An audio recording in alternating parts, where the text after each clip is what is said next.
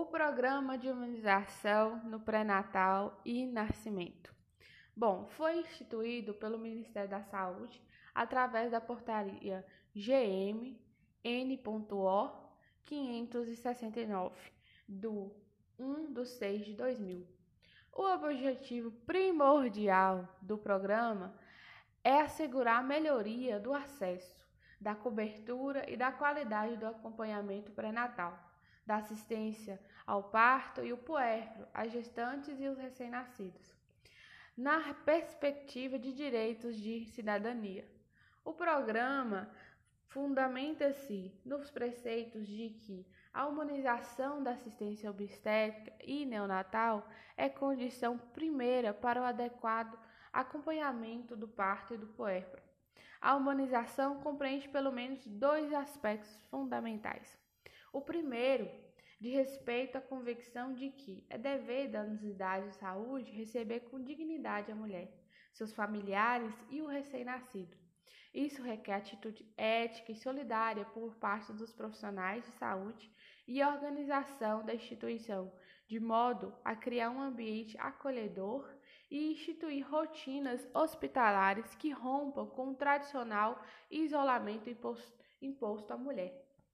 O outro se refere à adoção de medidas e procedimentos sabidamente benéficos para o acompanhamento do parto e do nascimento, evitar práticas intervencionistas desnecessárias que, embora tradicionalmente realizadas, não beneficiam a mulher nem o recém-nascido e que é com frequência acarreta os maiores riscos para ambos.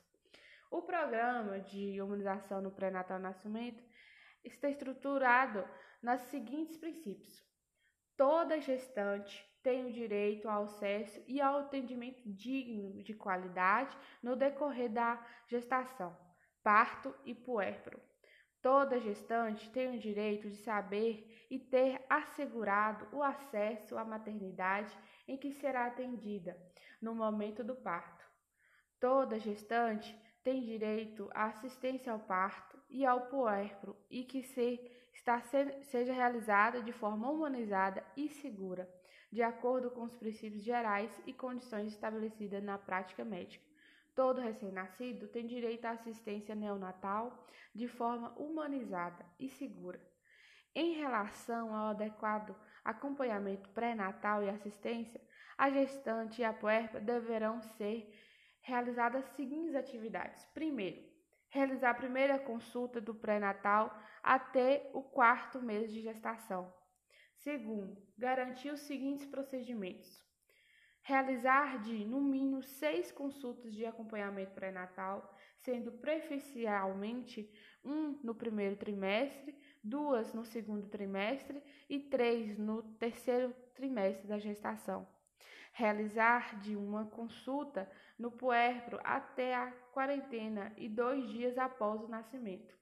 Realização dos seguintes exames laboratoriais: ABO-RH na primeira consulta, VDRL, um exame na primeira consulta e outro na trigésima semana de gestação, urina, um exame na primeira consulta e outro na trigésima semana de gestação, glicemia de jejum, um exame na primeira consulta e outro na trigésima semana de gestação, HB/HT na primeira consulta, e quarto, oferta de test, testagem anti-HIV com exame na primeira consulta naqueles municípios com população acima de 50 mil habitantes. É, aplicação de vacina antitécnica, dose imunizante, segundo do esquema recomendado ou do dose de reforço em mulheres já imunizadas. É, realização de atividades educativas, classificação de risco gestacional a ser realizada na primeira consulta e nas consultas subsequentes e garantir gestante classificada como risco atendimento ou acesso a unidade referente para o atendimento ambulatorial ou hospitalar da gestão em alto risco. Bom, há uma portaria criada para o benefício né, do, do, do parto humanizado, é, infelizmente, é, muitos hospitais que dizem ser adepto a esse programa não é, seguem essas leis direitinhos. Uma das coisas que são mais frequentes são intervenções médicas sem necessidade, por causa que o neném, ah, o neném está demorando a sair, ou o neném está sem passagem, e, e acabam para ou até para o neném sair mais rápido, porque o médico está precisando fazer uma saída ou, ou não tem tempo para ficar ali acompanhando. Então, acabam fazendo é, situações traumáticas a mulheres, porque muitas mulheres têm o primeiro filho e não têm desejo de ter o segundo, porque o primeiro parto foi horrível, não foi um parto humanizado. Então, é, a gente entende que o parto humanizado tem como primordial a mulher.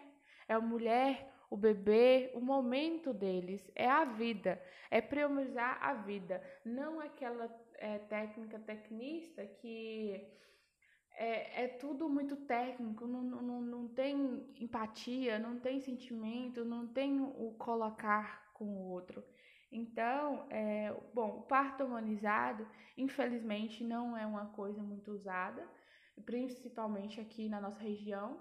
É de alto custo, porque você teria que contratar uma pessoa, enfermeira especializada, para estar tá te acompanhando durante em casa ou não tem, ou numa clínica, né, que seja especializada nisso.